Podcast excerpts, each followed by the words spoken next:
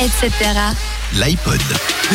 Et l'iPod, c'est avec Fanny. Elle va nous faire euh, de redécouvrir, en tout cas pour nous, et peut-être découvrir pour vous un artiste suisse.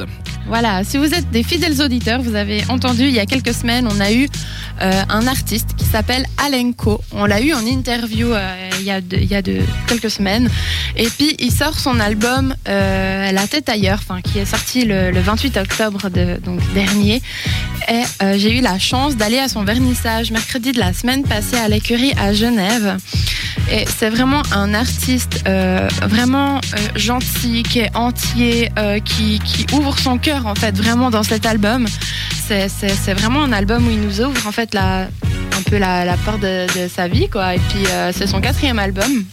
Et puis moi j'aimerais vous parler de la chanson Vue d'en haut que, que j'aime beaucoup et j'ai pu voir aussi le, le clip le clip qu'on va vous mettre euh, d'ailleurs après sur Facebook. Et c'était vraiment, vraiment super sympa parce que voilà, il a fait venir plein de gens.